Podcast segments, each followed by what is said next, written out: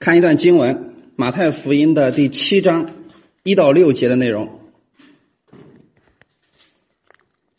新约圣经《马太福音》的第七章一到六节的内容，《马太福音》的第七章一到六节的内容。我们今天分享个题目，叫“远离论断，持守安息”。《马太福音》的第七章一到六节，找到了吧？好，我们一起先来读一下这段经文。你们不要论断人，免得你们被论断。因为你们怎样论断人，也必怎样被论断。你们用什么量器量给人，也必用什么量器量给你们。为什么看见你弟兄眼中有刺，却不想自己眼中有梁木呢？你自己眼中有梁木，怎能对弟兄说：“容我去掉你眼中的刺呢？”你这假冒伪善的人，先去掉自己眼中的梁木，然后才能看得清楚，去掉你眼弟兄眼中的刺。不要把圣物给狗。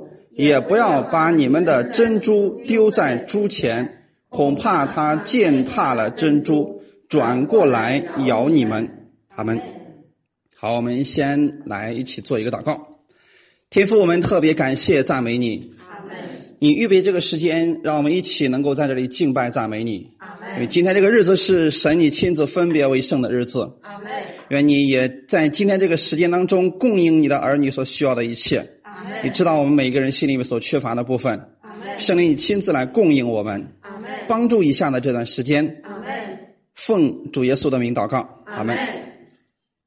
耶稣呢在教导人的时候就提到一个事情，说不要论断人，免得你们被论断。这里的你们是指神还是指人呢？没错，神是不论断我们的，因为神如果论断我们，我们都活不了了。神是不论断我们的。当我们去论断别人的时候，别人就会给我们一个什么呀？一样的一个评语，对不对？你今天能挑出他的毛病，他能他挑不出你的毛病吗？其实都知道，所以说不要去做这样的事情，因为做这样的事情会得来一个什么样的结果呢？那就是我们在安息之外了。啊，有一些人是常在神的安息之外，他表现出来的特点是什么呢？烦躁不安，神的祝福他看不见，所以他只能看见不好的。这是失去安息的人，他们习惯了只看事情的负面。你比如说，有个人，他准备要做生意呢，在他的脑海当中，他会想：哇，这个生意要是最坏的时候会怎么样呢？我要是赔钱，那我能赔多少呢？他总是还没有开始之前，他就开始想这个负面的东西，反复的去想，如果赔了怎么办？比如说，刚刚装修好了房子，其实已经很漂亮了，对不对？可是呢，他却能看到说：哎，这个地方不太满意。我们今天把这样的人称为是有强迫症的人，其实这也是一种心里面有问题的人。其实有很多完美的东西，他却没有看见。在为人处事的时候呢，他总是能够看到别人的缺点和不足之处。但是我们不要做这样的人，要用基督的眼去看世界，去看世人。首先要培养去看人优点的习惯，就像我们神一样。你说神他不知道我们的缺点吗？他在救我们的时候就知道我们的缺点，甚至说他为我们死了以后，他为我们所做的，我们还不一定能够明白呢。事情都完成了，当然去享受耶稣所做这一切的时候，人还不要呢。所以说，对我们来讲，耶稣基督他知道我们一切的问题，知道我们一切的不足，一切的缺点，可是他仍然还是接纳我们。所以你会看到，耶稣他常常都在安息当中，是不是？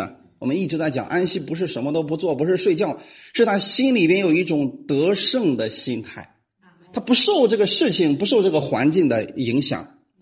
所以弟兄姊妹，我们要看的就是别人的长处，这个是需要训练的，啊，也可以称为是管教，就是你要被训练去看别人的优点，去看别人的长处，这样的话，你的人际关系就会改变。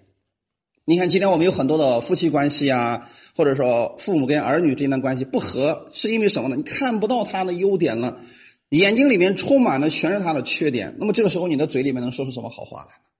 所以是一样的。当我们去训练着去看别人的优点和长处的时候，你的人际关系就会改变，你口里的言语也会改变，是不是？啊。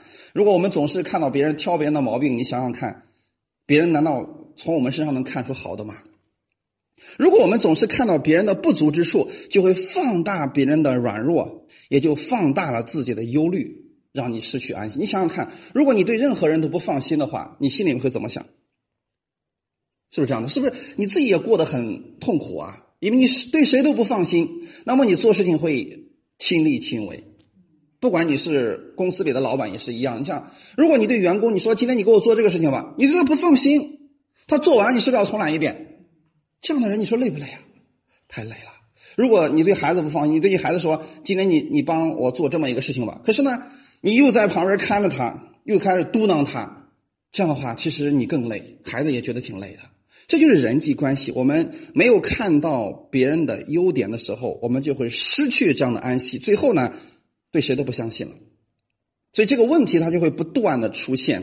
这有的人总是去抱怨自己的另一半，他这儿不好，那儿不好。他忘记了当初为什么去结婚的？你看那时候结婚的时候是什么呀？海誓山盟吧？哎，可是呢，等结了婚之后，似乎我们看不见他们的优点了，只看见他那个缺点一大堆。这样的话，我们就会失去这个安息啊。所以我鼓励你们去发现别人的优点，然后呢，把它写下来。千万不要说找不着啊，你一定是可以找得到的。所以你要训练自己呢，把这些东西把它写下来。你不要说，哎呀，我说出来就可以了吗？我心里知道就行了。中国人的含蓄啊，有时候他其实有些地方是不需要含蓄，应该说出来的。或者说你自己真不知道，你应该把它写下来的。用心去发现的话，总会找到的，对不对啊？没有一个人说没有一点优点的。你想想看，你都都跟他结婚，你难道发现不他的优点吗？一定会有的，只是我们可能没有找到。也许这个人不善于表达自己，但是他的工作却是非常认真的。他做事情很专心，也许他有一些坏毛病，但是他为人很很坦诚的。你把这些东西都写下来，然后每一天看一遍，你就会发现他就是非常完美的人，是不是弟兄姊妹？你就会呃很容易走出这个论断的陷阱当中。所以重点是你把你们的目光放在什么地方了？如果放在负面的事情之上，你就会去放大这个负面的事情。这里面第三节不是说了吗？为什么看见你弟兄眼中有刺？那我们为什么能看见别人眼中的刺呢？你说这个刺容不容易看见？举这样一个例子：假如说你今天你们这个手上扎了一根刺，你说我在这个地方能看你们手上的刺不能？看不见的，更何况眼睛当中的刺呢？理解我的意思了吗？这个东西是很小的一个东西，可是呢，如果你把它放大了，你就看到了他眼中的刺。他不想自己眼中有梁木，你说梁木和刺比起来哪个更大？他俩的本质是不是一样的？哎，你别忘记了，梁木也是木头，刺也是木头呵呵，只不过我们可能看到了别人一点点的问题，就没有想到是自己的问题更大。其实就这样一个意思啊。耶稣的意思就是，不要把你们的目光放在别人的这个弱点上、缺点上，要放在别人的优点上。放在正面的事情上，就会让你看到神的恩典，就会给你带来喜乐和平安的。你要记得，弟兄姊妹，赞美永远比论断更容易影响人。啊，假如今天啊，这个做丈夫的说：“哎呀，你这个饭做的一点都不好吃，你看看你这个碗也刷不干净，怎么地怎么地。”这时候你该怎么办？这是不是论断？这种情况，他可能说：“爱吃不吃。”随便，我就这样。你看得出来结论是不是这个样子的？那假如这个人是很聪明的一个人，他说：“哎呀，老婆，其实啊，这个你这个饭再稍微改善就更好。”你赞美他，是不是他就有动力去做这个事情了？比你去论断他，效果要好的很多。同样的，人际关系当中，赞美永远比论断更容易去影响人。如果我们不断的去批评别人、论断别人的时候，也许啊，问题真不在别人那儿，而是在我们这里。呃，我听过有一个牧师讲过这么一个故事，说有一对夫妻啊，他新搬进去一个小区，有一天在家里边吃早饭的时候啊，这个妻子呢就透过窗外刚好看到了呃对方这个阳台上晾的衣服。他发现那个衣服啊，这个上面有点儿，好像没洗干净一样。所以这个妻子就告诉他的先生说什么呢？你看邻居这个这个女人呢，都不会把衣服洗干净啊，她的衣服都是不干净的啊。我会想，估计她可能买的洗衣粉有问题或者怎么样的。他是这样的，每一天都这样来批评。他不能相信说这样的一个妻子在家里边怎么能够把衣服洗成这样一个样子。这几个星期之后啊，他从窗户再往外看，发现那个衣服放的变得是非常的洁白干净了。这时候他就对他的先生说：“啊，哎呀，老公啊，咱们邻居这个太太呀，终于知道怎么洗衣服。我们不知道她那家里边究竟发生了什么事情。你知道她老公微笑着对他妻子说了什么吗？说今天早上我起得特别早，我把窗户擦干净了。”理解了没有，弟兄姊妹？如果我们透过一个不干净的窗户去看外面的人的时候，我们看这个人都是不干净的。弟兄姊妹，重点在于我们内心里面这个心灵。如果心灵是洁净的，你看谁都是喜乐的；如果心里边充满了良善，你看谁都是善良的。但是如果人的心里边呢，充满了污秽的东西的时候，他对谁都不相信。那个怀疑的人是原因是什么呢？他连自己都怀疑，你更别说让他去相信别人了。这是问题的所在，其实是在于我们的心灵。如果这个心灵里面的窗户啊不干净的话，看谁都是不干净的。看一段经文，提多书第一章十五节，新约圣经提多书第一章十五节。好，我们一起来读一下：在洁净的人，凡物都洁净；在污秽不信的人，什么都不洁净。连心地和天良也都污秽了，哇！你看这个经文上是不是说的很清楚呢？说如果这个人的心里边是洁净的呀，对他来说，凡物都是洁净的。污秽不信的人是什么都不洁净，连天地在他心里面都觉得是污秽的，良心也觉得是污秽的。所以，如果说我们常常盯着别人的问题不放，慢慢的我们就养成了一种习惯。就是习惯了去看别人的缺点结果把自己训练成什么样的一个人呢？愤世嫉俗、尖酸刻薄，不轻易相信别人了。其实这样的人，他常常是在安息之外的，你知道吗？特别容易发怒啊，看见什么都不顺心，什么都不顺他的眼儿。其实这样的人，就是因为他把自己训练成这样一个人了。那么我们今天基督徒是不是也是在接受神的训练？就是让你跟世人不一样，活出一种完全跟世人不一样的一种生活来。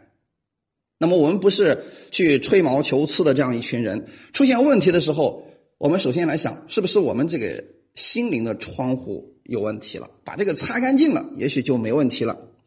也许我们已经变成好论断、好定罪，不愿意去包容别人，你已经陷入到了定罪当中去了。所以每天很多人你会发现，他带着是愤怒、带着沮丧、带着痛苦的情绪去工作的，他就发现说，同事对他不好。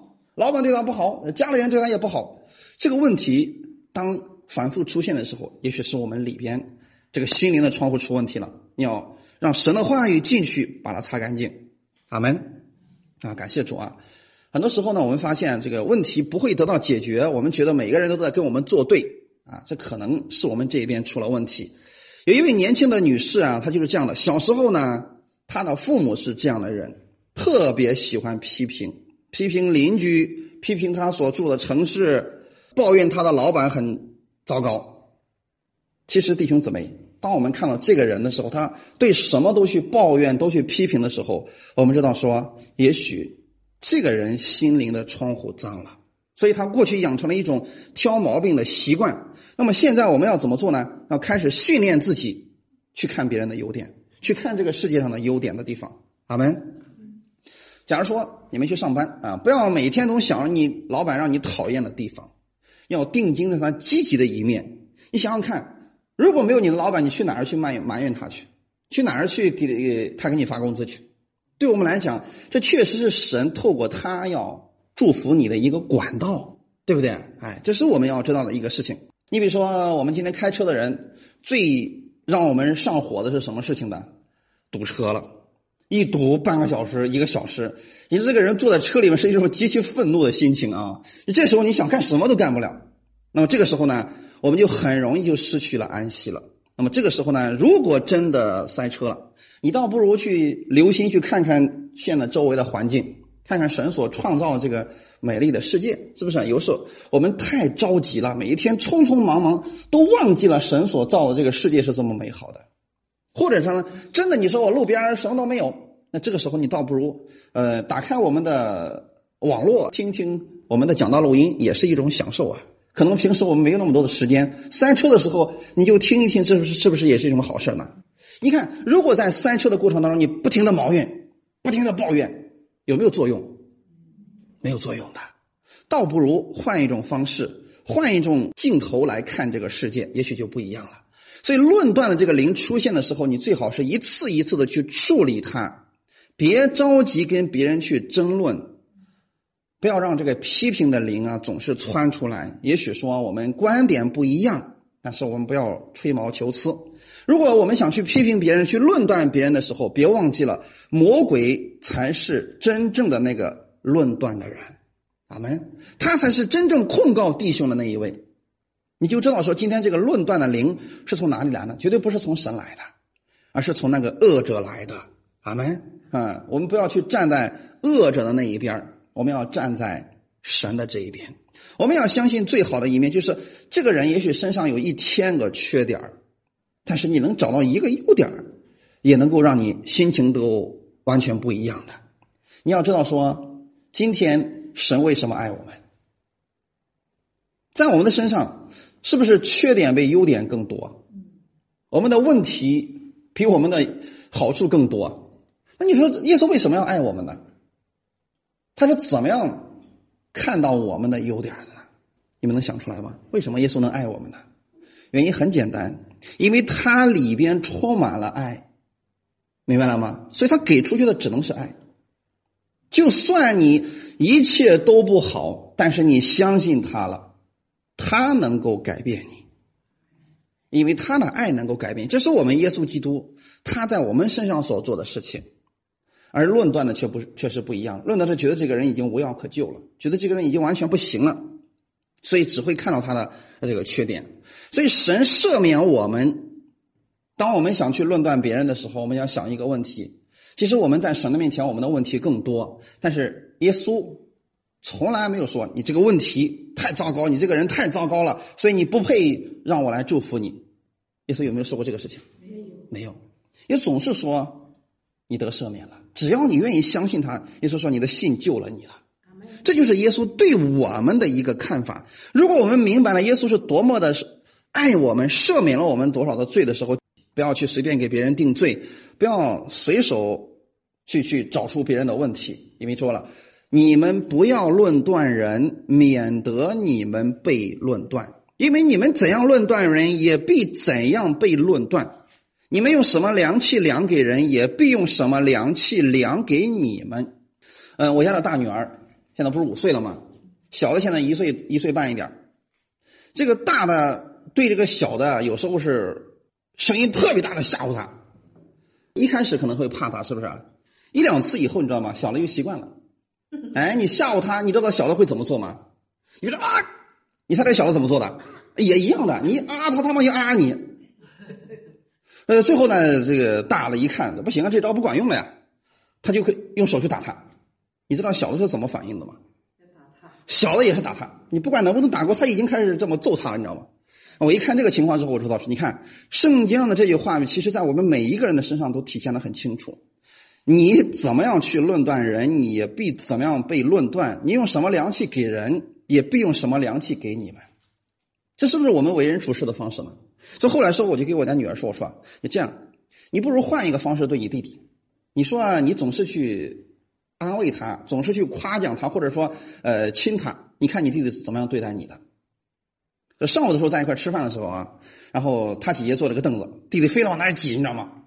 哎，他这一次呢，他就故意让出一个空，哎，他弟弟就坐在后边挤在后边然后呢就抱了他姐姐，你知道吗？结果他姐姐转过身以后，就亲了他弟弟，俩人就变得非常的融洽。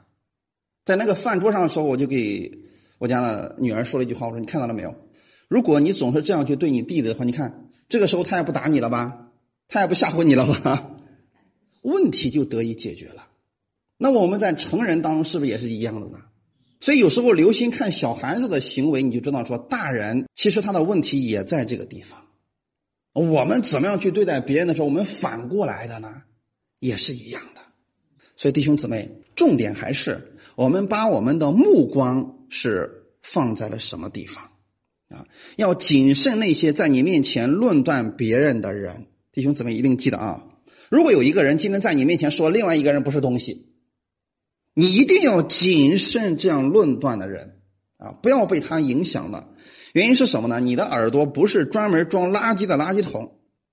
你要记得一个事情：今天这个人能在你面前说另外一个人的坏话，那么有一天在别人面前他就能说你的坏话，因为他的眼睛看到的总是别人的问题的所在。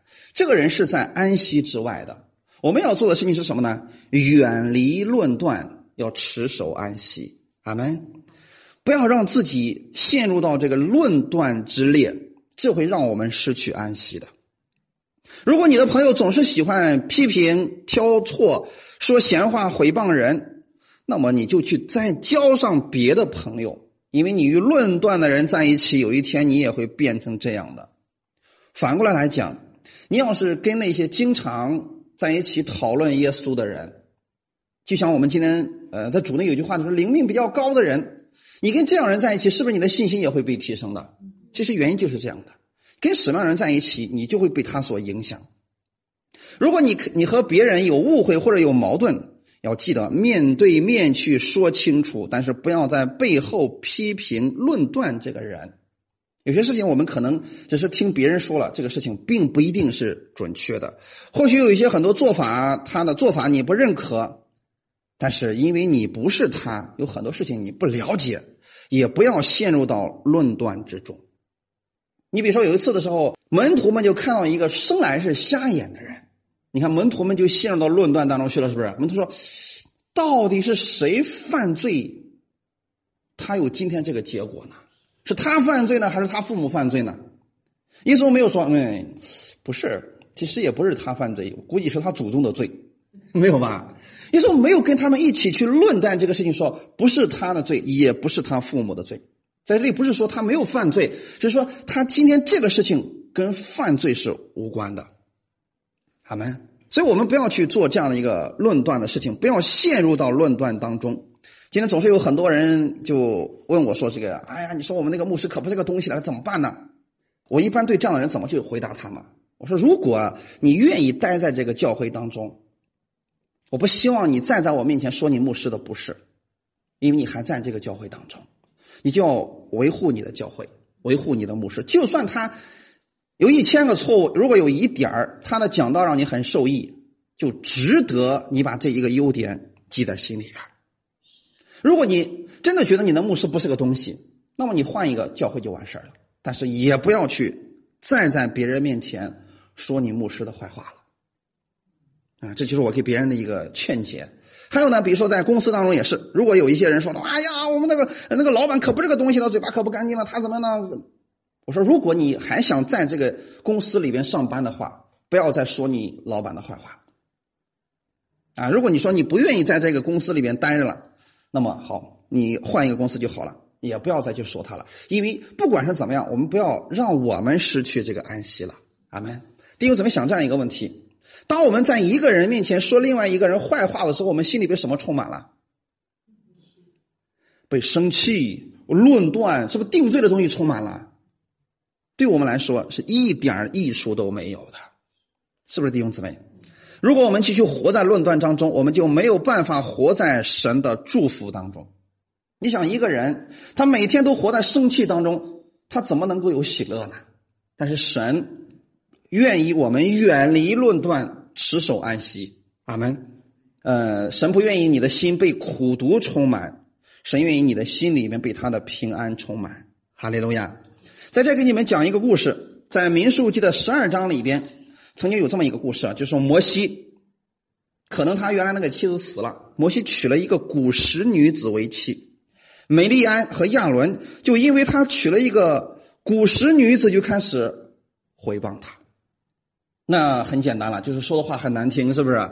所以他们俩怎么说呢？说难道耶和华单与摩西说话，不也与我们说话吗？这话耶和华听见了。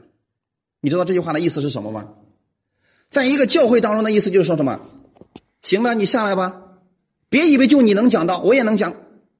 能能理解这个意思吗？他是在挑战摩西的权威，就说大家都别相信摩西了。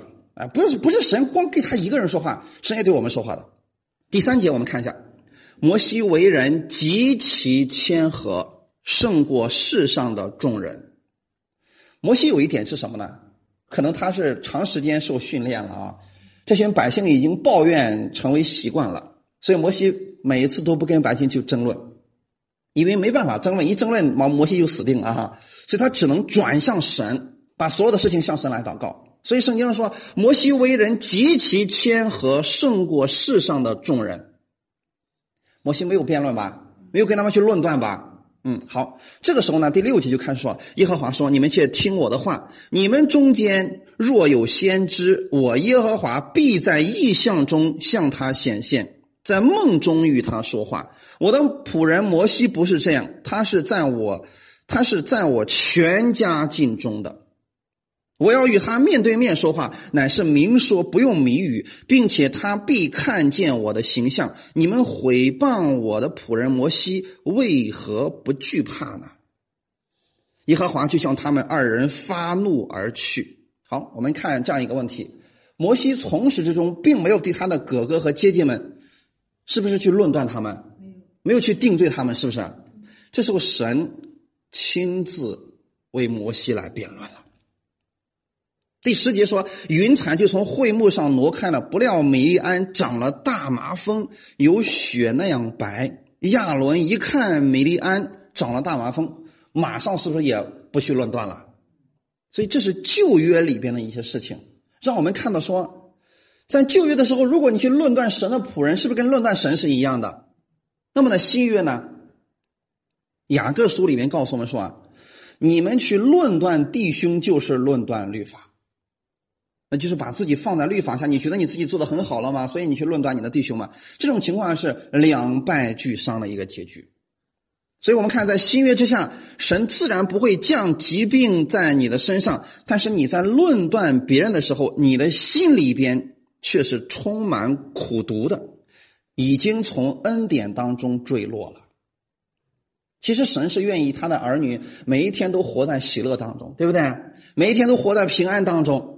可是，如果你的心里边就是这样，愿意发现别人的缺点，然后嘴巴总是去说的时候，你的心里边是被苦毒充满了。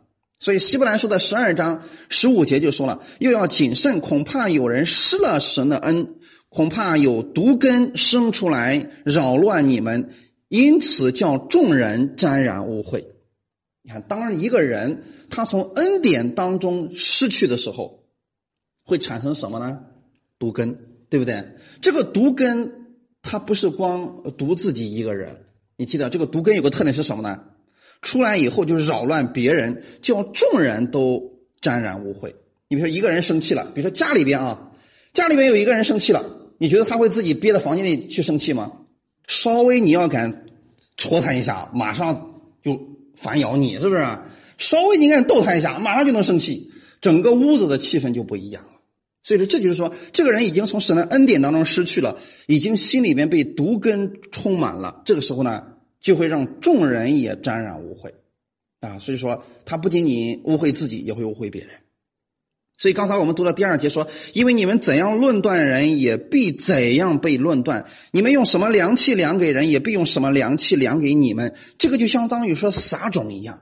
如果我们总是撒下这个情欲的种子。那么必然是收败坏的。路加福音第六章三十七节也说了：“你们不要论断人，就不被论断；你们不要定人的罪，就不被定罪；你们要饶恕人，就必蒙饶恕。”在原文当中，这里面说：“你们要饶恕人，就必蒙饶恕的是必蒙释放。”其实很有意思啊！耶稣在这里不让我们去论断、去诋毁人，也不要去定人的罪，而是让我们彼此去饶恕、彼此包容。这样的话，我们彼此都得释放。你看，是不是很有意思一个事情？不要去论断人，你就不被论断了吗？你想想看，你总是能找出别人的优点，然后说出来去夸奖他的话，你说这个人实在没事干，你每次夸他，他都他都过来。狠狠的骂你几句吗？所以是真诚的，我们千万不要，呃，让别人听出来我们的夸奖就像讽刺一样，这也不行啊。比如说这个人明明是两百多斤，你说哇，你好苗条啊！你说这个人是不是觉得人家也很生气啊？是不是？哎，所以说要得体的去夸奖，就是真心从心里边去夸奖别人的情况下，我相信没有一个人在你夸奖他的时候，他马上过来去骂你的。就是说，只有你去论断别人的时候，因为论断里边它包含的不是好词儿，它里边有诋毁的意思。啊，不是说今天我们不要指出别人的错误，这是完全不一样两个概念啊。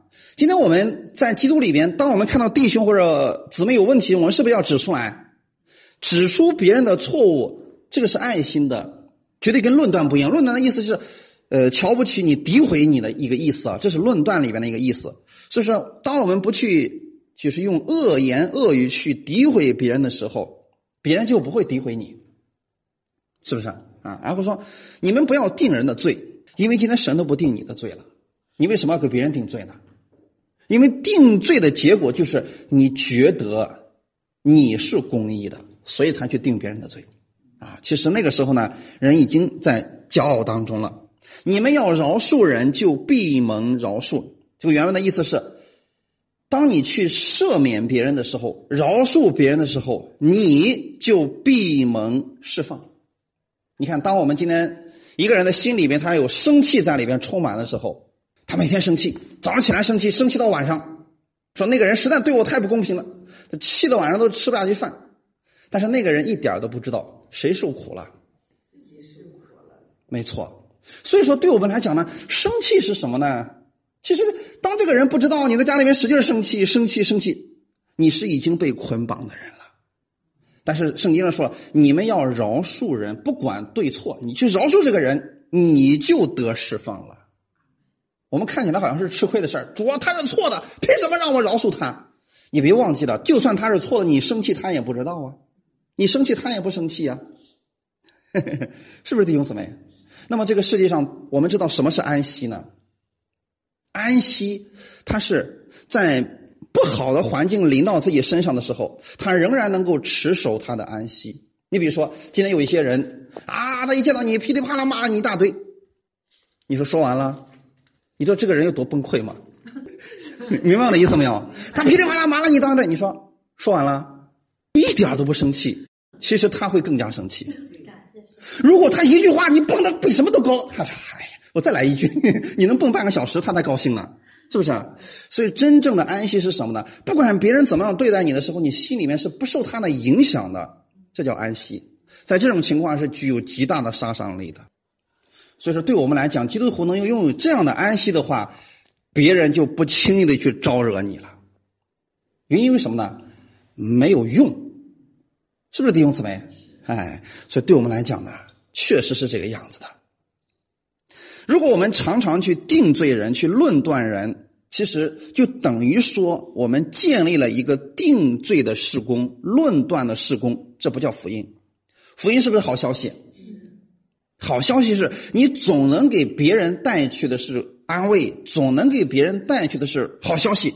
世人是没有一个是完全的，所以我们也不可能今天在凡事上都尽善尽美，这是我们做不到的一个事情。就包括今天我来讲道来讲，我也不可能说每一次的讲道里边都没有问题，哎，是不是有问题的？但是你们看，这个总的是把人带到哪里去了，这个就可以了。如果把你们带到了耶稣面前。让你们持守耶稣的平安，耶稣的喜乐，这就是好的道了。哎，但是里边如果说有一两句错误的啊，大家就原谅就可以了，因为谁不出错呢？是不是？所以说，我们知道说我们的心是诚实正直的就可以了。我们知道说我们今天愿意高举耶稣基督，并且他在十字架上为我们所成就的，我们把人带到基督的面前，完成神对我们的呼召，这就够了。阿门。这别人能不能理解，那是他的事情啊。耶稣对于论断人士的话的回应就是：先去掉自己眼中的良木，然后才能看得清楚。其实这个良木，你也可以理解为今天我们人的本性，木头的性质，对不对？因为神它代表神性的话，用的是黄金或者金金，对不对？木头呢，它本来就是这么一个性质，人的本性就跟木头一样啊，时间久了就腐烂了。那对我们来讲呢，当你先去掉自己里边那个自我为中心的话，你就能看得清楚别人了，就能去掉你弟兄眼中的刺啊。换句话来讲，刚才我们的呃用那个窗户的例子来讲的话，你把自己的窗户擦干净了，你就能更清楚的看清别人。阿门啊！这样的话呢，我们就不容易陷入到这种。定罪论断的施工当中去，因为论断的人其实是不认识神的恩典，他们并不知道是神的恩典在带领着人悔改，所所以我们需要来读一段圣经，《罗马书》的第二章第一节到第四节。好，我们一起来读一下：你这论断人的，无论你是谁，也无可推诿。你在什么事上论断人，就在什么事上定自己的罪。以你这论断人的，自己所行却和别人一样。我们知道这样行的人，神必照真理审判他。你这人呢？你论断行这样事的人，自己所行的却和别人一样，你以为能逃脱神的审判吗？还是你藐视他丰富的恩慈、宽容、忍耐，不晓得他的恩慈是领你悔改呢？阿门。这段经文是很有意思的一段经文，这里面就告诉我们说，当一个人的心里面充满律法的时候，律法有个特点就是定罪，就是论断。你看那个在律法下的那个法利赛人，他的祷告是什么样子呢？主啊，我一个星期我禁食两次。我一天祷告三次，凡我所得到的一切，我十分之一都献给你了。我不像那个人，你看是不是？你看祷告当中都是论断别人的，我不像他。他说的是谁？水利呀！你看看他贪污腐败，我不像他。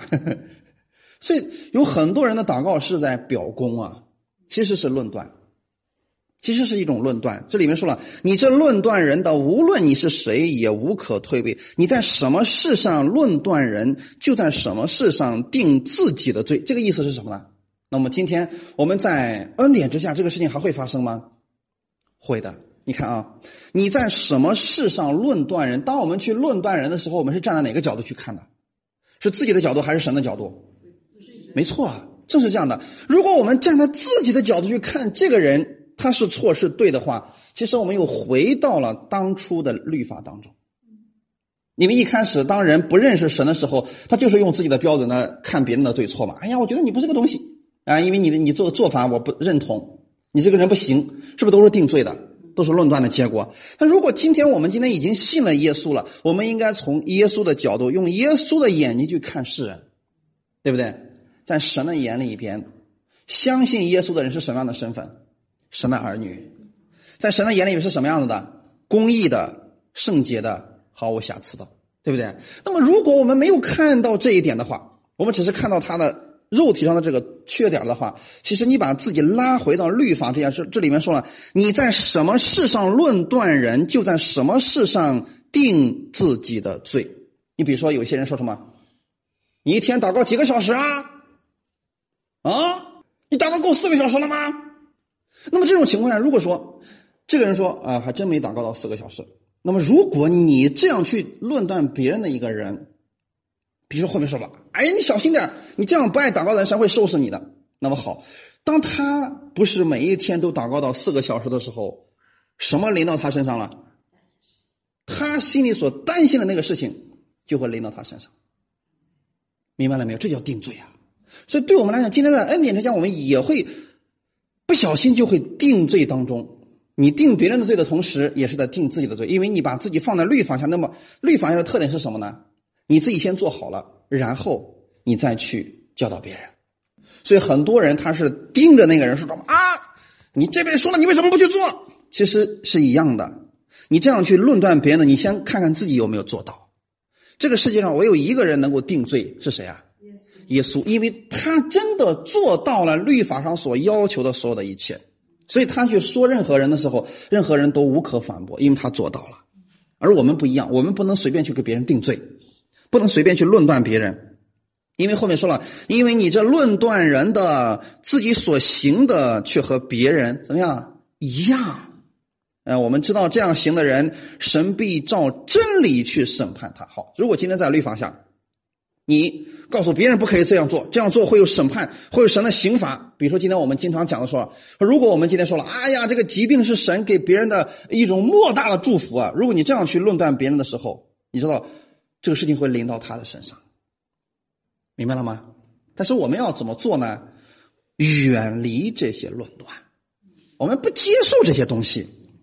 我们首先不给自己定罪，我们也不定罪别人。我们不论断自己，我们也不论断别人，因为我们知道说，今天我们所有的一切是耶稣赐给我们的，我们的生命、我们的祝福、我们的平安、我们的喜乐，都是耶稣赐给我们的。我们本来就是什么都不好，可是因为耶稣他爱我们，所以我们才有这样的一些福分，是不是？你说靠我们自己，我们有什么可夸的呀？我们没什么可夸的，但是因为耶稣爱我们，这就够了。哈利路亚。然后后面说第四节说。还是你藐视他丰富的恩赐？那么在神那里是不是有丰富的恩赐？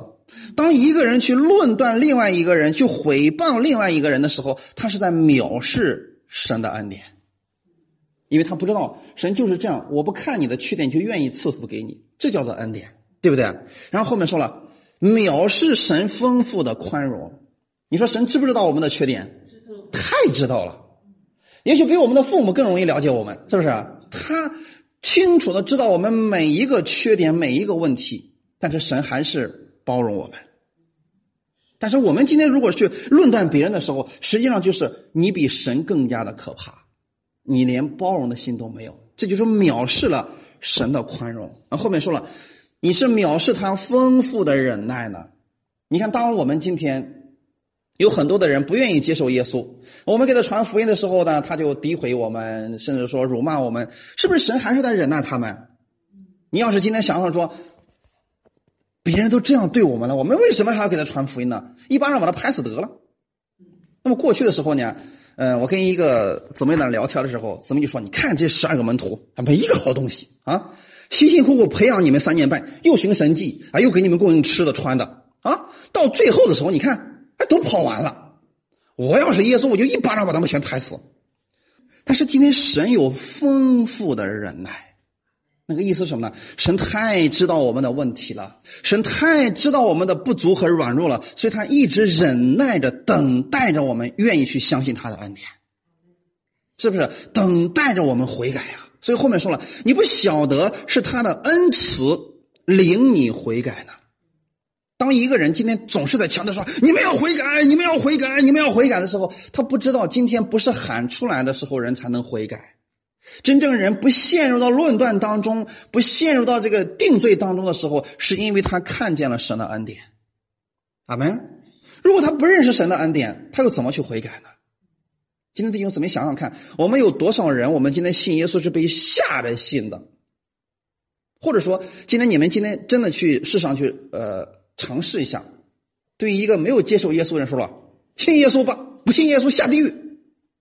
你看你这种方式去给别人讲，有几个人愿意相信的？你说悔改吧，不悔改，地狱就是你该去的地方。他说随便，你跟他说的多，他可能揍你一顿了。是不是弟兄姊妹？这不叫福音。我们被改变过来，我们愿意相信耶稣，是看见了耶稣的什么？看见了他的爱。看见了他的赦免，看见了他的恩典，看见了他丰富的宽容、丰富的忍耐。阿门。所以是这样的一种恩典，今天让我们愿意回转我们的脚步，我们现在转向神，是不是这样的？那么我们过去信耶稣的时候，我们是这样信他的。那么我们在生活当中得胜，我们为什么要靠律法呢？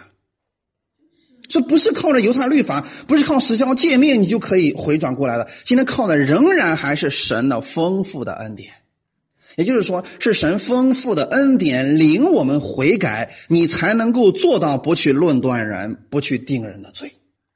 我们再次说一下，当一个人总是去定别人的罪，去论断别人，去诋毁别人的时候，他实际上还是不认识神的恩典。所以不要降低了你们的层次啊！你们是恩典之子，也不要别人的毒液把你给毒伤了。所以圣经当中的马可福音十六章里面说了：“我要赐给你们权柄，可以践踏蛇和蝎子，对不对？蛇和蝎子有什么特点？它的这个毒液会让你产生巨大的痛苦，是不是？你看，当这个蛇咬你一口之后，是光那一点吗？它会怎么样？迅速的扩散，这就是毒液。蝎子是不是也是一样的？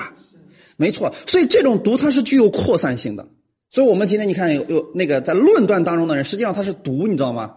他这个毒不断的扩散。今天对你说了不好听的话，是不是你回家就忘了呢？这就叫做毒，你知道吗？想想想一遍生气一次，想一遍生，这就是毒。所以神说了，我已经赐给你们全命，可以践踏蛇和蝎子。那个意思是不受它的影响。那是怎么样才能不受它的影响呢？那么就是让你看见神的恩典。远离去论断它，是不是？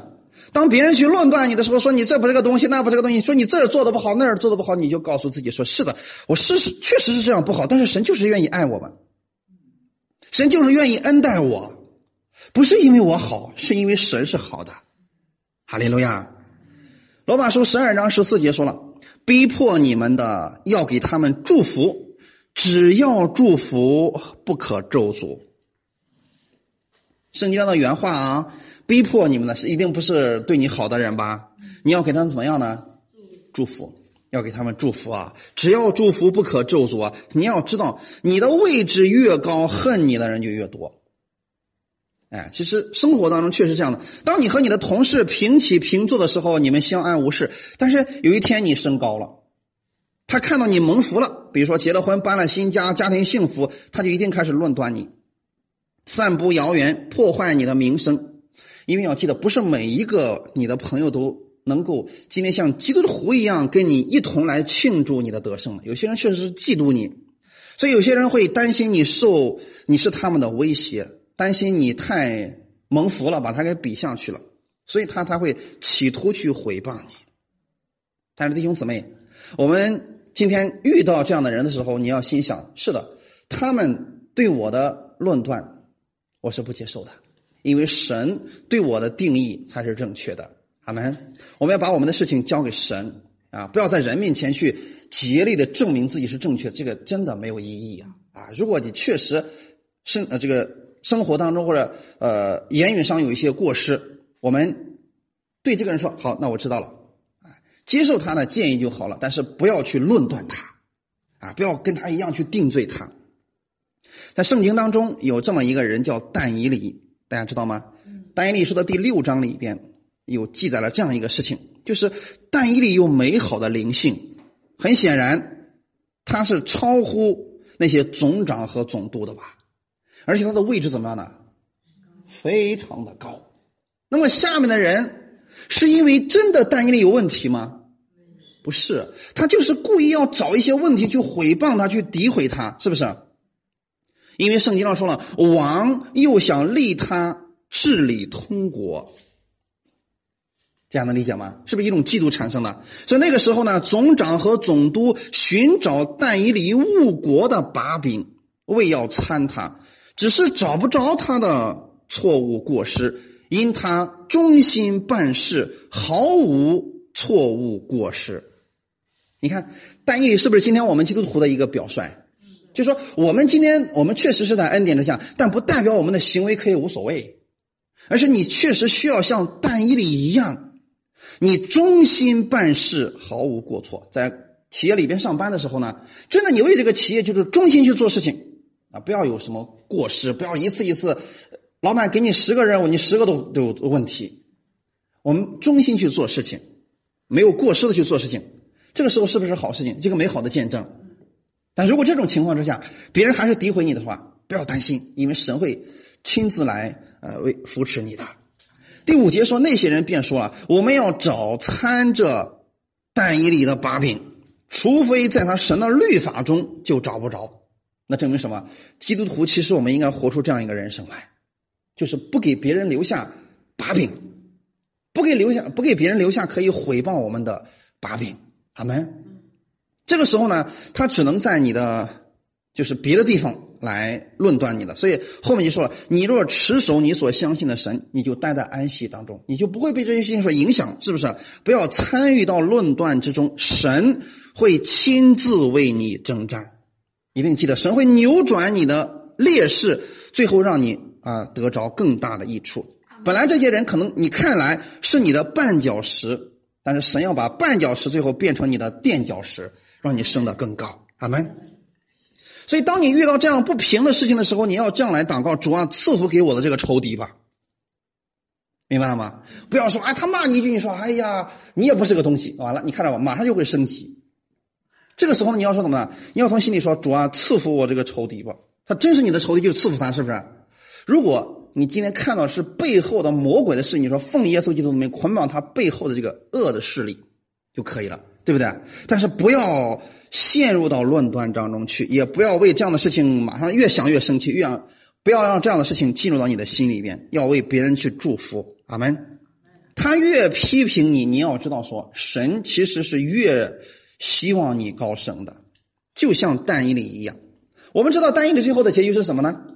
在二十六节到二十八节，但以理书的第六章二十六节到二十八节说：“现在我降旨小谕我所统辖的全国人民，要在但以理的神面前战尽恐惧，因为他是永远长存的活神，他的国永不败坏，他的权柄永存无极。”他护庇人、搭救人，在天上地下施行神迹奇事，救了但以理脱离狮子的口。如此，这但以理当大力乌王在位的时候，和波斯王古列在位的时候，大享亨通。看到什么事情了？那些人是不是想置但以理于死地？但是神怎么样？神亲自出手。亲自扶持他，结果让丹伊里怎么一下子升到最高之处？在两个王大力乌王还有波斯王古列在位的时候，都是大享亨通的。所以今天弟兄姊妹，当你受委屈的时候，不要自己去辩解什么，你只需要祷告神就可以了，然后为你的仇敌祷告，为那个逼迫你的人祝福，神会把现在你的拦路的绊脚石，最后变成垫脚石，让你越来越高，越来越高，越来越高。阿门。所以这就是我们今天的生活当中，我们得胜的方法，就是远离论断，持守你的安息。阿门。在约翰福音的二十一章二十节到二十二节，我们最后来读一下这段经文。约翰福音二十一章二十节到二十二节，我们一起来读一下。彼得转过来，看见耶稣所爱的那门徒跟着。就是在晚饭的时候，靠着耶稣胸膛说：“主啊，卖你的是谁的那个门徒？”彼得看见他，就问耶稣说：“主啊，这人将来如何？”耶稣对他说：“我若要他等到我来的时候，与你何干？你跟从我吧。”阿门。可能很多人读了这段经文都不理解，说：“哇，耶稣说的是什么意思呀？我怎么完全看不懂呢？”今天我给你们解开这段经文。其实呢，彼得看到死而复活的耶稣的时候，他看到了另外一个事情，就是过去约翰是不是伏在耶稣的胸膛面前？现在呢，这个门徒跟着耶稣再往前走，他没有问其他的事情。彼得这个人的心里边，他就一直想搞明白一件事情，就是约翰的结局如何。今天我不知道有多少人也是非常关心这个问题，说犹太地，你说在旷野当中那群以色列百姓，他们的结局如何？圣经上某某人，他是不是得救的？或者说，那就过去那些还没有信耶稣的人，他们是不是得救的？很多人很纠结这个问题。那么今天，其实耶稣已经给我们答案了。当彼得就特别关心说，那个门徒他将来结局如何呢？耶稣说。我若要他等到我来的时候与你何干？大家知道是什么意思吗？今天呀，你就别操心别人的事儿了，你来跟从我吧。阿门。你干嘛老是在意别人是否得救呢？你今天要重点关心的是你是否得救的，是不是？不要去关心别人能否得救。你如果真的相信我们的神是公义的神，是公平的神。那么神一定不会亏待那些人，只是你不理解，那就别去想了。你现在就理解你现在需要理解的事情吧。那是什么事情呢？跟从耶稣吧，阿门。你只需要跟从耶稣就可就可以了，其他的事情交给神吧。你只需要今天跟随耶稣就可以了，审判人、定罪人那些事情让神来做吧。啊，你就不要再去做神的事情了，你只需要跟从耶稣就可以了。哈利路亚！当你跟从耶稣的时候，你是在安息当中的；当你跟从耶稣的时候，你是在他的光里边的。感谢赞美主。这个时候呢，你就能在基督里边持守耶稣赐给你的安息。好，我们一起来祷告。天父，我们特别感谢赞美你。是的，今天你愿意我们长久的待在你的安息当中，因为我们一不小心，我们就会走出安息，我们就会烦躁不安，因为我们总是不经意的之间，我们就会被环境所干扰。今天主啊，加给我力量，让我去看别人的优点，让我用你的眼睛去看世人，去看我的亲人，去看我的弟兄姊妹，让我真的用心去发现他们每一个人身上的优点。然后把这个优点说出来，我相信我的人际关系就会因此而发生改变，我的心也不会被各样的事情所困扰，因为我在你的安息当中。你是这样来看我们的，你看我们在你的眼里边是毫无瑕疵，是完美的，因为耶稣你的血洁净了我们。主啊，今天把这样的心，也让我用这样的眼去看我周围的人。这样我就能持守你的安息，让我远离一切的论断定罪，让我待在你的安息当中。感谢赞美你，主啊，谢谢你这样的爱我，在新的一周的时候，你赐给我这样的力量，让我在生活当中、在家庭当中、在公司当中，能够彰显你的荣耀，远离那些纷争的事情，远离那些论断的事情，把基督你的福音带给更多的人。哈利路亚，一切荣耀都归给你。奉主耶稣的名祷告，阿门。